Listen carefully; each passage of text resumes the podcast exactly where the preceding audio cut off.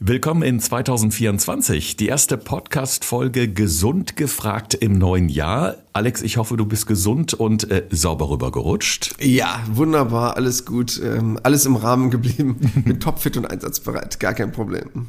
So soll es sein, damit wir auch in diesem Jahr viele tolle Themen für euch aufbereiten können. Wir haben in der letzten Folge über den großen Diätencheck gesprochen, den die Verbraucherorganisation Stiftung Warentest unternommen hat mit insgesamt 15 Trends und Hypes rund um Diäten und Ernährungsformen, die ja zum Teil sehr gehypt worden sind im letzten Jahr.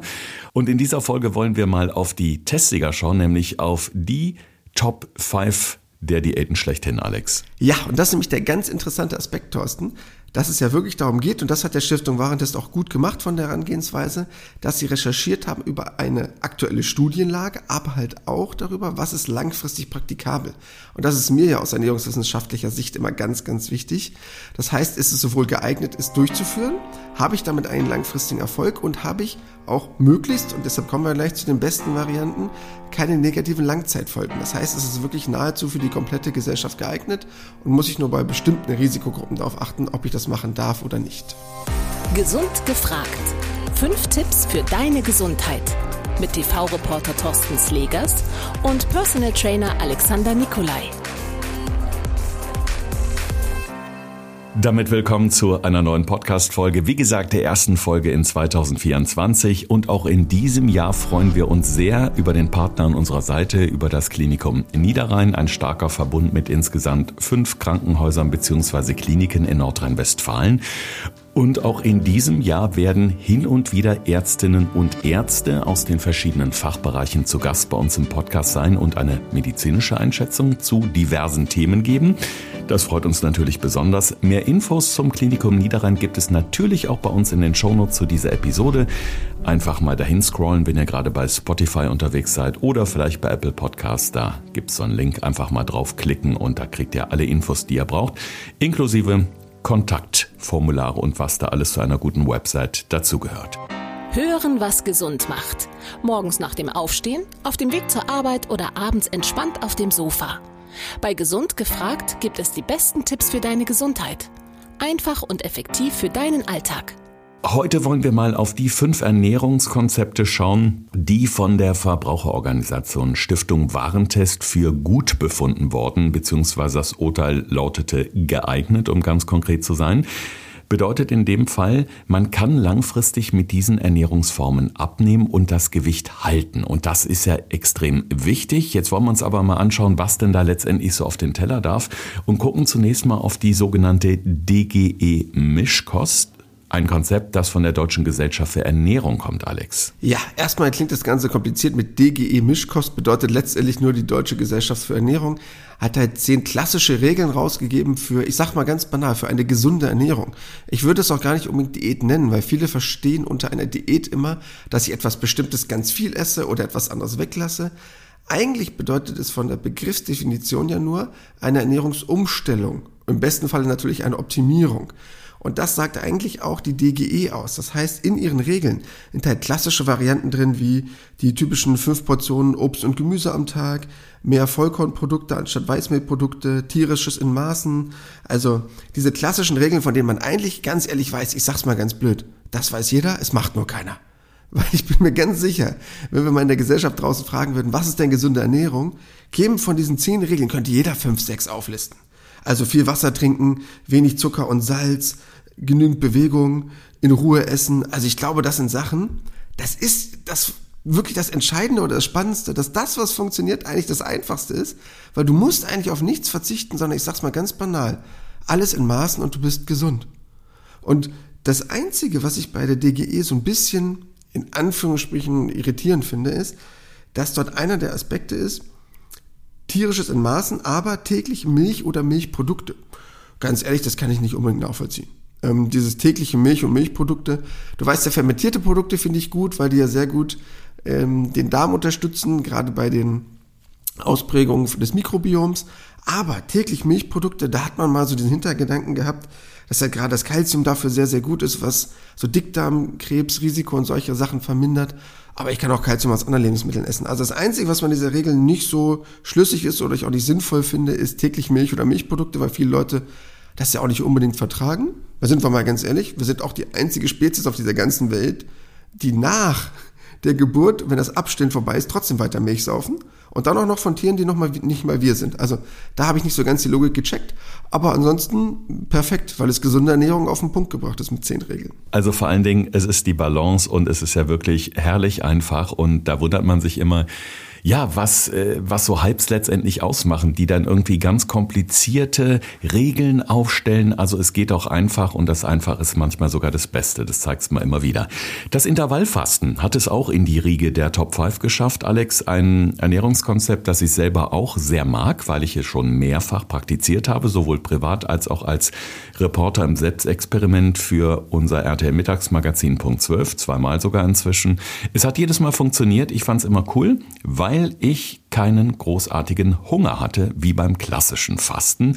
Und auch die Erfolge, sprich Jojo-Effekt, den gab es nicht. Die Erfolge waren gut. Ich hatte sogar drei bis knapp vier Kilogramm abgenommen. Also auch ein Konzept, das du unterstützt, denke ich mal. Ja, definitiv. Also ich praktiziere das ja selber. Es gibt ja verschiedene Varianten. Bei Intervallfasten denken viele meistens erstmal in dieses klassische 16-8. Also 16 Stunden nichts essen und in einem Zeitraum von 8 Stunden essen. Nicht 8 Stunden am Stück essen. Nochmal wichtig zu differenzieren. Oder halt sowas wie die 5-2-Methode. Das gibt's halt auch. Also an den fünf Wochentagen in Anführungsstrichen normal essen und an zwei Tagen dann dementsprechend energieärmer essen. Also es gibt da mehrere Varianten, deshalb will ich das nicht nur darauf praktizieren oder nur darauf einschränken. Ich persönlich mache halt nicht 16-8, sondern ich mache halt 14-10, weil das, worum es ja letztendlich geht, sind ja zwei entscheidende Aspekte. Einmal ist es für den Körper sehr gesund, was die Autophagie angeht. Für die, die uns schon häufiger gehört haben, das ist die Phase der Zellerneuerung, die halt erst entsteht, wenn der Körper 10, 12 Stunden nichts zu essen bekommt, was aber dann ungefähr einsetzt. Deshalb mache ich ja diese 14-10-Variante, was sehr gut funktioniert. Und der zweite Aspekt ist, der ist halt ganz banal, aber es geht ja hier ums Abnehmen. Ich esse einfach weniger, wenn ich in einem gewissen Zeitfenster esse. Und nicht, wenn ich morgens um 7 Uhr frühstücke und abends um 23 Uhr die letzte Packung Chips getötet habe. Das heißt, ich habe halt einfach ein geringeres Zeitfenster, deshalb esse ich automatisch im Zeitfenster weniger. Weil ich könnte ja jetzt theoretisch sagen, ja, dann esse ich halt einfach genauso viel in einer kürzeren Zeit. Bestimmt wird das bei einigen deshalb dann nicht zum Erfolg führen, aber im Schnitt wirst du dadurch eine geringere Kalorienzufuhr haben. Und das ist ja das, worauf es ankommt. Unabhängig davon jetzt erstmal, ob das gesund ist oder nicht, was du isst. Also es klingt unterm Strich ja auf jeden Fall sehr gut, vor allen Dingen auch einfach umzusetzen. Man muss sich natürlich bei diesen ganzen verschiedenen Ernährungsformen, die darauf ausgelegt sind, ein bisschen Gewicht zu reduzieren, auch fragen, Alex, gibt es Personengruppen, für die das vielleicht nicht geeignet ist, weil die Essenspausen ja nun doch schon länger sind als normalerweise? Ja, Thorsten, super wichtiger Punkt. Man muss nämlich dabei beachten, wenn wir jetzt von dieser DGE-Mischkost abgehen, was ja eigentlich nur Ernährungsregeln sind für gesunde, klassische Regeln, wenn ich jetzt in Richtung Intervallfasten gehe, habe ich halt eine lange Zeit ohne Nahrungsaufnahme. Und du weißt ja, ich bin ein Freund von Essenspausen, aber nicht für jeden ist das ja gut. Weil ein Blutzuckerspiegel, der mal hoch, mal runter geht, ist ja ein normaler Verlauf, aber stell dir mal vor, du hast jetzt Diabetes Typ 2. Da gibt's dann logischerweise vielleicht einen betreuenden Arzt, der sagt, oh Gott, oh Gott, fang nicht mit sowas an. Wenn du so lange nichts isst, wird's extrem schwierig, dich darauf einzustellen. Für dich sind mehrere kleinere Mahlzeiten vielleicht sogar besser als für jemand anders. Oder er sagt, Essenspausen sind kein Problem, aber nicht so eine lange Essenspause am Stück. Also das heißt, da muss man dann schon drauf achten und schauen, weil von Diabetes machen wir uns nichts vor. Wir wissen ja, wir sind auf dem Weg zu einer zweistelligen Millionenzahl in Deutschland, dass das wirklich bald jeder äh, achte bis zehnte in Deutschland hat. Das sind schon wirklich riesengroße Hausnummern und das wird in Zukunft noch mehr. Dann muss man halt auf sowas achten, ob das überhaupt machbar ist. Okay, aber grundsätzlich äh, auf jeden Fall eine Form, die sich relativ einfach umsetzen lässt. Auch das ist ja was, was motiviert, finde ich immer, als wenn man jetzt wirklich so Regeln hat, wo man denkt, oh Gott, woran musst du jetzt denken? Also mit diesen Essenspausen lässt sich eben für einen, ich sag mal, gesunden Menschen ohne Einschränkungen hervorragend umsetzen. Eine Ernährungsform, die grundsätzlich, glaube ich, für alle Menschen empfehlenswert ist, ist die mediterrane Ernährung. Wir haben selbst schon oft im Podcast darüber gesprochen. Du bist ein großer Verfechter dieser Ernährungsform und wir sagen bewusst Ernährungsform und nicht Diät, weil es ja gerade auch für die Menschen, die im Mittelmeerraum wohnen, das, ja, das, das ganz Normale ist, eben zu essen. Wer jetzt denkt, super, mediterran, Urlaub, Pizza, Gyros, geil, bin ich dabei. Der ist natürlich auf dem Holzweg. Ja, definitiv. Und das ist halt leider auch das größte Problem. Weil viele Leute halt immer anders denken, was sie im Urlaub essen oder was sie in Deutschland im Restaurant bekommen.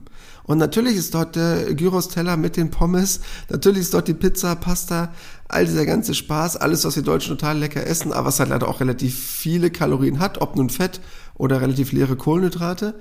Aber die klassische mediterrane Diät, das heißt diese Ernährungsform, sich mediterran zu ernähren, heißt ja, dass ich erst einmal sehr viel Obst und Gemüse habe. Das ist ja schon mal ein ganz wichtiger Aspekt, der leider bei uns Deutschen ja viel zu kurz kommt. Dann aus diesem Bereich der Getreide- oder Vollkorn- oder Kohlenhydratrichtung, um es mal zusammenzufassen, da geht's halt nicht nur um solche Geschichten, wie gerade eben erwähnt, äh, Pizza, Pommes oder ähnliches, sondern da geht es halt um das Vollkornbrot, da geht es um Reis, da geht es um Quinoa, da geht es aber auch um Kartoffeln, also relativ naturbelassene Produkte, die einen relativ geringen Verarbeitungsgrad haben oder wenn sie verarbeitet wurden, dann halt jetzt nicht frittiert oder ähnliches wurden.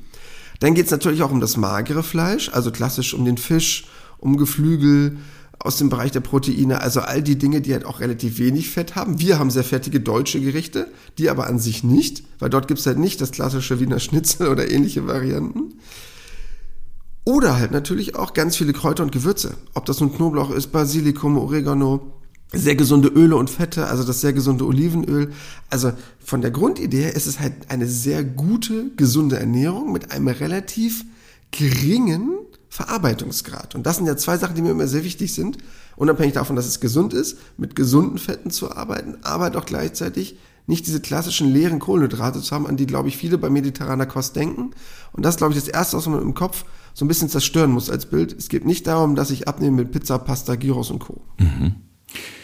Jetzt war 2023, glaube ich, auch ein Jahr, wo viele gesagt haben, ich schränke meinen Fleischkonsum deutlich ein. Ich versuche mich doch ein bisschen mehr vegetarisch zu ernähren. Vielleicht auch ein Grund dafür, dass die vegetarische Ernährungsform, also vegetarische Kost wirklich zu den Top 5 der Liste von Stiftung Warentest gehören, was eben Ernährungsformen angeht, mit denen man langfristig gut abnehmen kann. Allerdings auch da die Frage, wenn ich jetzt komplett oder nahezu komplett auf Fleisch verzichte, irgendwas wird dem Körper fehlen. Wie schaut das aus? Wie schätzt du das ein und wie muss ich gegebenenfalls supplementieren? Ja, von der grundlegenden Idee her sind wir alle dazu angehalten, ja mittlerweile ein bisschen weniger Fleisch zu essen. Es wird zum einen natürlich aus gesundheitlichen Aspekten berücksichtigt und zum anderen halt natürlich auch ich will jetzt da keinem was einreden, aber was so ökologischer Fußabdruck und ähnliche Geschichten angeht, also das muss ja jeder für sich selber beurteilen, wie er das gerne handhaben möchte. Aber grundlegend wissen wir ja alle, dass wir nicht jeden Tag ein Kilo Fleisch brauchen. Das heißt, auch die DGE empfiehlt ja für mich schon sehr restriktiv, aber halt nur ein paar hundert Gramm davon pro Woche zu sich zu nehmen. Aber das ist leider auch die Kehrseite der Medaille. Denn was das angeht, kann ich natürlich relativ leicht in eine Unterversorgung rutschen, was ich halt in tierischen Produkten relativ stark ausgeprägt habe. Das heißt zum Beispiel Vitamin B12 oder Eisen. Das sind natürlich Sachen, wo der Körper dann sagt, hm, das fehlt mir jetzt. Und das Problem ist auch, ich kann jetzt zum Beispiel Eisen auch in pflanzlicher Form zu mir nehmen. Erstmal ist es aber dort in wesentlich geringerer Form vorhanden, in pflanzlichen Produkten. Das ist der erste Aspekt. Und der zweite ist, es liegt leider in einer anderen chemischen Form vor. Ohne das jetzt biochemisch zu kompliziert zu machen, gibt es halt Eisen 2, Eisen 3, also mit unterschiedlichen Wertigkeiten sozusagen. Und das kann der Körper gar nicht so gut verstoffwechseln. Und dann ist es wirklich schwer, auch gewisse Mengen zu kommen. Also bestes Beispiel, die Frau, die jetzt im gebärfähigen Alter ist, hat natürlich dann eventuell ein Problem monatlich mit ihrer Regel, wenn der Körper immer wieder auch Eisen verliert. Das heißt, man muss dann halt wirklich sehen, ist vielleicht eine gute Form, aber ist sie halt wirklich wieder für jeden geeignet? Und dann muss man halt schauen, ob man entweder, weil man in einer gewissen Lebensphase ist, darauf verzichtet oder es halt nur einschränkt oder wenn man es nicht einschränken möchte und knallhart durchziehen möchte, dass man halt dann sagt, okay, da muss ich vielleicht auf ein paar Supplements, ein paar Nahrungsergänzungsmittel zurückgreifen, um meine Defizite auszugleichen, weil sonst wird es sehr, sehr schwer, das wirklich mit pflanzlicher Kost komplett abzudecken. In unserer letzten Podcast-Folge, wo wir uns schon mal die eher ungeeigneten Ernährungsformen angeschaut haben, da ging es auch um die Kohlenhydrate und da hast du den schönen Satz gesagt, es gibt kein No Carb, sondern maximal ein Low, Low, Low, Low, Low Carb. Und äh, den Stempel geeignet hat nämlich die Moderate Low Carb Diät bekommen. Es gibt ja da recht viele Varianten bei einer kohlenhydratarmen Ernährung. Was genau bedeutet denn dieses Moderat im Titel? Was dürfen wir essen? Ja, also von der Idee, um mal so eine klassische Verteilung zu haben, wir Deutschen, was auch die DGE empfiehlt, ist ja ungefähr, dass so circa 50 Prozent unserer Ernährung aus dem Bereich der Kohlenhydrate kommen. Und dann sind das so circa 30 Prozent der Fette und circa 20 Prozent Proteine. Mal sind das 35, mal sind das 15, mal sind die Kohlenhydrate bei 55 Prozent angegeben, aber ungefähr die Hälfte sind Kohlenhydrate. Und bei dieser moderaten Low Carb, das ist aber auch extra moderate Low Carb Variante, wird propagiert, dass man so bei ungefähr 25 Prozent seine Energiezufuhr aus Kohlenhydraten liegen sollte. Das heißt, von 50 Prozent geht man runter auf 25 Prozent. Und das ist nämlich jetzt der entscheidende Aspekt. Funktioniert das? Ja oder nein? du weißt, ich bin ein riesengroßer Kohlenhydratverfechter. Und deshalb würden jetzt viele mir vielleicht unterstellen, jetzt macht er das absichtlich schlecht. Das mache ich gar nicht. Aber erstes Problem, was ich damit habe, die Studienlage. Das ist so ein bisschen schwierig, weil man weiß durch viele Studien, dass da relativ schnell die Funde purzeln. Aber, und das ist ein ganz entscheidender Aspekt, ich habe auch extra nochmal ganz viel recherchiert und mich nochmal durch ganz viele Studien gewälzt. Bei allen Studien geht es leider immer nur darum, wie viel Gewicht die Personen verlieren. Aber es geht leider nie darum, wie viel Fett sie verlieren. Und das ist mein riesengroßes Problem. Denn wer uns häufiger zugehört hat, weiß ja, dass Kohlenhydrate sehr viel Wasser im Körper speichern. Und das ist die riesengroße Problematik, die dabei entsteht. Das heißt, wenn ich mich mit Kohlenhydraten bis Oberkante Unterlippe vollgegessen habe, speichert der Körper dadurch locker ein, anderthalb, was auch immer, Liter Wasser im Körper extra. Und wenn ich auf die verzichte, nehme ich natürlich relativ schnell ab. Und dann sage ich natürlich laut Studie, dass ich automatisch das Gewicht verloren habe. Und dann klingt das erstmal cool. Aber, und das ist ein wichtiger Aspekt, man hat das Ganze ja auch schon mal verglichen mit Low-Fat-Diäten, also wenn ich auf Fett verzichte. Und ganz ehrlich, es kam genau dasselbe raus. Langfristig war es genau dasselbe. Das heißt, Kaloriensparen durch Low Carb funktioniert gut, weil wir, glaube ich, auch oft zu viele leere und schwachsinnige Kohlenhydrate essen. Aber es ist oft auch der Wasserverlust, der damit einhergeht. Deshalb nicht traurig oder beleidigt sein, wenn die ersten drei, vier Kilo, die weg sind, nicht so Woche für Woche weitergeht, weil das wäre dann ein Trugschluss. Das waren jetzt also fünf Konzepte, die von der Verbraucherorganisation Stiftung Warentest empfohlen werden. Und äh, man sollte selbst immer so ein bisschen gucken, wenn man sich jetzt überlegt, was ist jetzt für mich die richtige Diät oder die beste Ernährungsform, äh, wie passt das in meinen Alltag, wie lässt sich das umsetzen, hängt auch immer dann ein bisschen davon ab, bin ich viel unterwegs beruflich, mache ich Homeoffice, also was lässt sich gut umsetzen? Und wie Alex auch gerade schon gesagt hat, gerade natürlich bei Einschränkungen wie Diabetes etc. ist Intervallfasten jetzt nicht die beste Idee, also da auf jeden Fall mal ein bisschen einlesen. Was ich aber auch gelesen habe und das fand ich ziemlich interessant, Alex, ist, dass man bei all dem trotzdem, wenn ich mich jetzt für eines dieser Konzepte entscheide, generell erstmal ein sogenanntes Ernährungstagebuch führen sollte. Wozu soll das gut sein? Ich sag's mal ganz auf Deutsch, du kannst dich selber nicht mehr belügen, du kannst dich nicht bescheißen. So. Das heißt, habe ich das aufgeschrieben, dann weiß ich's. Und würdest du probieren, es ja selber reinzulegen, indem ich jetzt den Schokoriegel nicht aufschreibe, ja ganz ehrlich, sorry, dann brauchst du es natürlich nicht machen. Aber ansonsten hast du halt schwarz auf weiß, was habe ich gegessen. Und dann sind wir mal ganz ehrlich, wissen wir auch alle selber, was war davon gesund und was nicht. Und dann weiß ich halt auch wirklich, okay, habe ich mich halbwegs daran gehalten, an die Ernährungsform, die ich mir ausgesucht habe oder nicht. Weil sonst ist es immer so dieses klassische Spiel, so nach dem Motto, ach ja, heute passt schon. Naja, heute ist mal okay. Heute ist Weihnachten, Silvester, was auch immer gerade für ein Feiertag. Und heute ist der 17. im Monat 2023 und ich habe mir noch ein anderes schönes Datum ausgedacht. Also irgendwas reden wir Deutsch uns ja immer schön, aber habe ich es erstmal schwarz auf weiß habe ich natürlich eine Herausforderung. Und ich selber mache das für mich auch. Also es klingt jetzt ganz banal, aber ich probiere ja auch genügend zu trinken. Und ich habe wirklich, das klingt jetzt richtig komisch, aber ich mache das immer auch mal wieder regelmäßig. Ich habe so Pappbecher bei mir in meinem Studio und dann nehme ich da ein Edding und mache da Striche drauf. Und dann gucke ich, ob ich wirklich auf meine 10 Becher komme, mit 0,2, 0,3 ungefähr, um auf meine 2 Liter Wasser zu kommen. Also auch ich mache das.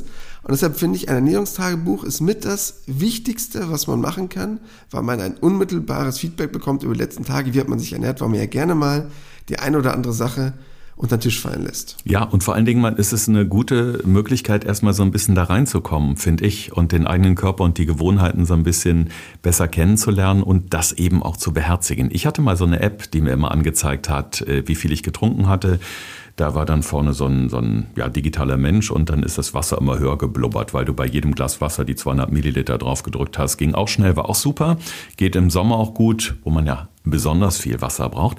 Aber es heißt auch immer so, egal welche Form der Diät ich gerade so mache, ähm, geistern immer so diese 500 Kalorien am Tag rum, die man auf jeden Fall einsparen sollte, damit es überhaupt zum Erfolg kommt. Warum ausgerechnet 500 Kalorien? Wie kommt man auf diese Zahl? Das fand ich auch super interessant, weil das eigentlich, du hast in der Artikel selber ja gelesen von Schrift und Warentest, da steht ja in jedem Absatz dreimal. Also, das ist schon extrem. Und vor allen Dingen beharren sie extrem auf diesen 500 Kalorien. Und das ist jetzt etwas, was ich gerne mal so ein bisschen in Relation setzen möchte. Weil natürlich wissen wir alle, wir brauchen ein Kaloriendefizit, um abzunehmen.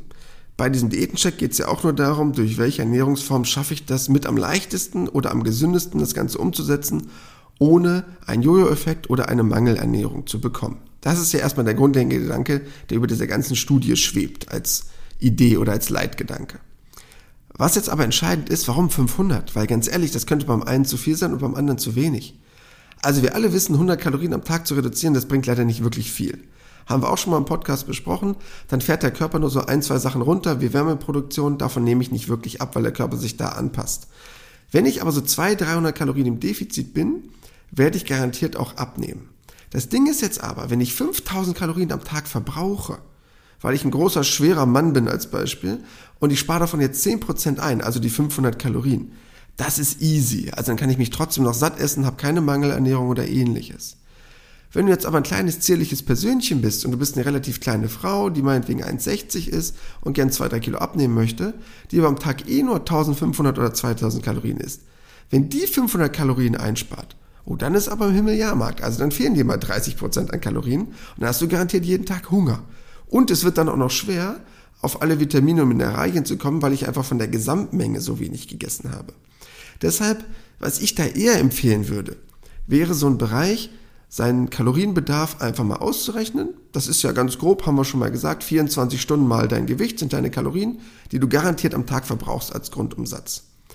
Und bei Frauen würdest du nochmal 10% davon abziehen. Dann kommt natürlich noch so ein Tagesverbrauch dazu, aber ich sag mal ganz grobe Hausnummer.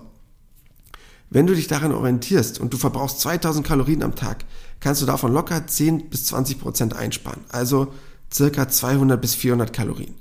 Bist du drüber, könnte es natürlich auch ein bisschen weniger werden. Bist du aber drunter, würde ich auch nicht so viel reduzieren, weil es dann wirklich schwer wird für den Körper und dann auch der Jojo-Effekt eventuell schwerer zuschlagen könnte. Deshalb, das würde ich individueller Hand haben. Grobe Hausnummer, bestimmen, was ich verbrauche und anhand dessen prozentual 10, 20 Prozent abrechnen. Damit könnte ich entspannt umgehen. Was wir, glaube ich, alle kennen, wenn wir den Entschluss erstmal fassen, abzunehmen, dann geht es ja meistens, oder uns geht es dann meistens nicht schnell genug, am besten äh, relativ schnell. Und dann fällt man natürlich auch gerne mal auf diese tollen, gehypten Diäten rein, die da so in den sozialen Netzwerken eben angepriesen werden. Am besten auch von irgendwelchen Promis, die eh irgendwie Topfiguren haben und da in Badehöschen oder Bikini posieren.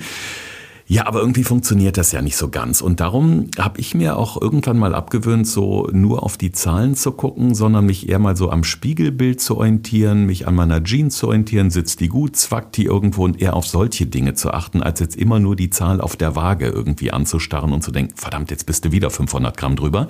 Was würdest du denn sagen, so aufs Jahr gesehen, ähm, wenn man jetzt wirklich den Entschluss fasst, abzunehmen, wie viel Kilo im Jahr sind denn realistisch, ohne sich zu knechten? Wenn wir jetzt das Beispiel von gerade eben aufgreifen, was ich erwähnt hatte, wenn man so grob seine Kalorien bestimmt.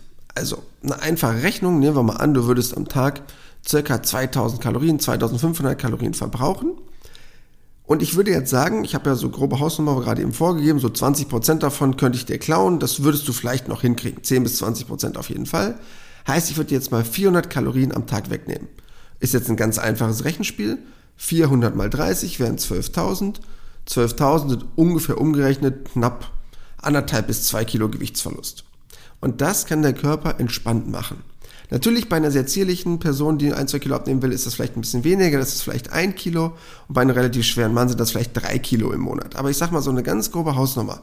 So ein halbes Kilo pro Woche, also zwei Kilo im Monat, das ist für den Körper entspannt machbar. A, was die Langfristigkeit angeht.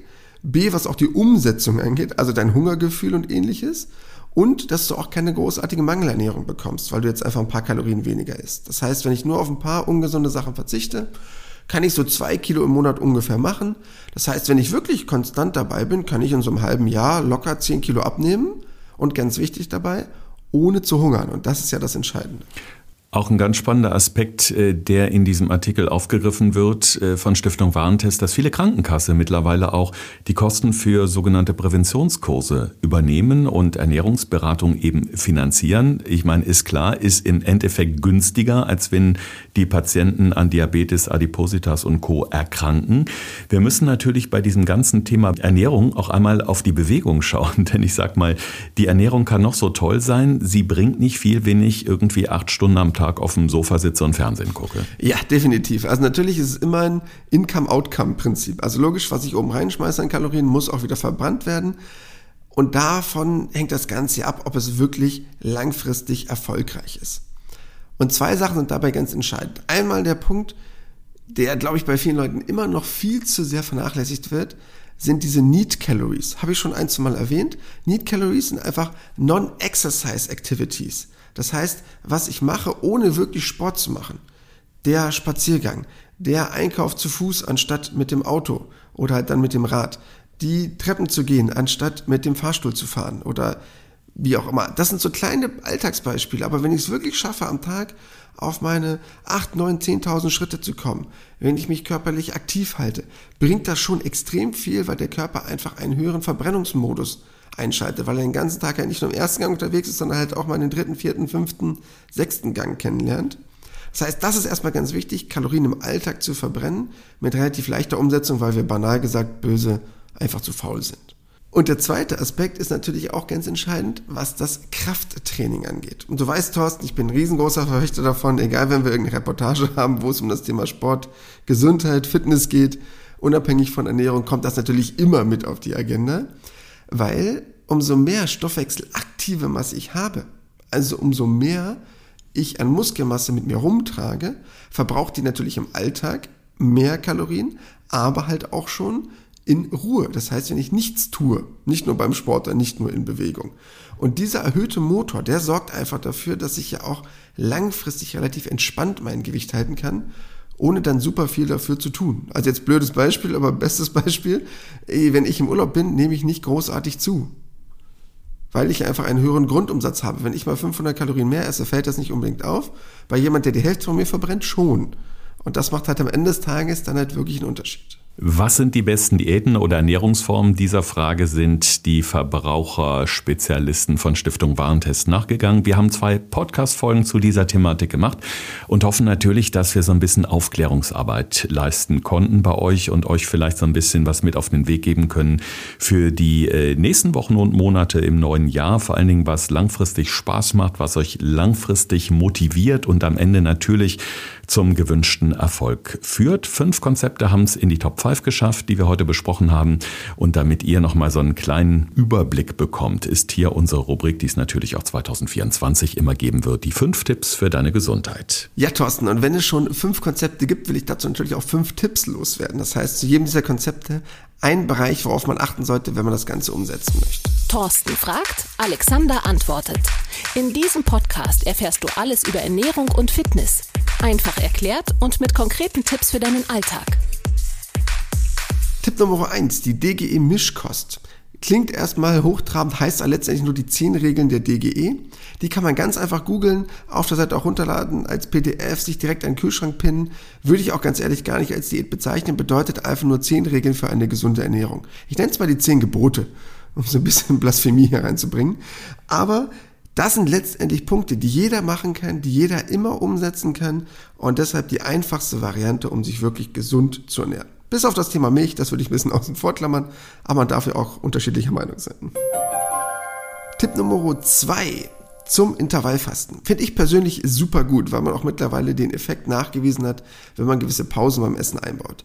Wie gesagt, ich bin der Freund von 14-10, viele machen 16-8 von den Intervallen. Letztendlich egal wie, längere Essenspausen helfen dem Körper auf jeden Fall und finde ich persönlich eine sehr, sehr gute Variante, um langfristig wirklich sehr, sehr gut, jung, fit, gesund zu bleiben. Ich bin wirklich sehr stark davon überzeugt von diesem Effekt der Autophagie, also der Zellreinigung. Wichtig halt nur, für Leute mit Diabetes Typ 2 oder ähnlichen Stoffwechselerkrankungen, da müsste man wirklich nochmal Rücksprache halten mit dem Arzt, ob das eine gute Idee ist, wenn man längere Essenspausen einlegt. Tipp Nummer 3, die mediterrane Ernährung. Deshalb auch ganz wichtig, die mediterrane Ernährung, nicht Diät, weil es letztendlich ja nur heißt, sich ein bisschen mehr in den mediterranen Fokus zu bringen, was die Lebensmittelauswahl angeht. Und deshalb da nochmal ein ganz wichtiger Tipp. Es geht hier nicht um Pizza, Pasta, Gyros oder ähnliches, sondern wirklich um die gesunden Lebensmittel, wie den gesunden Fisch, das magere Fleisch, die gesunden Öle. Und auch das ist wirklich eine Kost, die relativ low carb unterwegs ist, auch wenn man sich das im ersten Moment nicht denkt, weil die mediterrane Ernährung nur so circa 40% Kohlenhydrate hat. Deshalb auch Tipp Nummer 4, genau daran anschließend die moderate Low Carb Variante. Denn im Vergleich zur mediterranen Ernährung, ganz ehrlich, das nimmt sich gar nicht so viel. Mediterrane Ernährung ungefähr 40% Kohlenhydrate, jetzt bei Low Carb sind wir knapp unter 30, so bei 25 bis 30% Kohlenhydrate. An sich aber gar kein riesengroßer Unterschied. Das Einzige, was ihr bitte nur beachten sollt, macht ihr Low Carb, freut euch am Anfang, seid aber nicht traurig am Ende. Das heißt, ich werde relativ schnell damit abnehmen. Das kann man auch relativ gut umsetzen. Aber wichtig, wenn ihr körperlich sehr aktiv seid, also wenn ihr viel Sport macht oder ähnliches, dann wird es schwierig, mit einer sehr geringen Kohlenhydratanzahl über die Runden zu kommen. Und als letzter Tipp zum Thema vegetarische Kost. Ja, kann ich gut nachvollziehen und ja, ich kann auch die Aspekte nachvollziehen, unabhängig vom ökologischen Gedanken, den Fleischkonsum zu reduzieren, aber es wird schwierig von der Umsetzung. Das heißt, wenn ich einen erhöhten Bedarf habe, zum Beispiel was das Thema Eisen angeht, was die monatliche Blutung angeht, gerade bei Frauen im gebärfähigen Alter, was auch Vitamin B12 zum Beispiel angeht, diesen Bedarf zu decken, das wird schwierig. Das heißt, da muss ich dann wirklich schauen, ob ich das überhaupt durch pflanzliche Ernährung umsetzen kann, weil das ist wirklich eine Herausforderung, oder ob ich dann mit Supplements arbeiten müsste, weil sonst könnte ich eventuell in eine Mangelernährung rutschen, was natürlich nicht der Sinn der ganzen Geschichte ist. Tja, wir haben also einiges vor in 2024, ich merke das schon, aber das Jahr ist noch jung, die Motivation ist groß und in dem Sinne ähm, hoffen wir natürlich, dass ihr da auch zum gewünschten Erfolg kommt mit unseren Tipps. Die gibt es immer jede Woche Samstag in einer neuen Podcast-Folge bei uns. Empfehlt uns gerne weiter und folgt uns sehr gerne auch bei Instagram Podcast Gesund gefragt heißen wir da. Da gibt es auch noch mal so ein paar klickbare Links, wo ihr mehr Informationen zu uns, zu unseren Themen und natürlich zu unserem Partner, dem Klinikum in Niederrhein bekommt. Jetzt startet aber erstmal gesund und frisch in 2024. Wir hören uns nächste Woche wieder mit einer neuen Folge. Bis dahin bleibt schön gesund. Das war Gesund gefragt. Der Expertentalk mit Thorsten Slegers und Alexander Nikolai. Wenn es dir gefallen hat, abonniere gerne unseren Podcast und verpasse keine neue Folge mehr.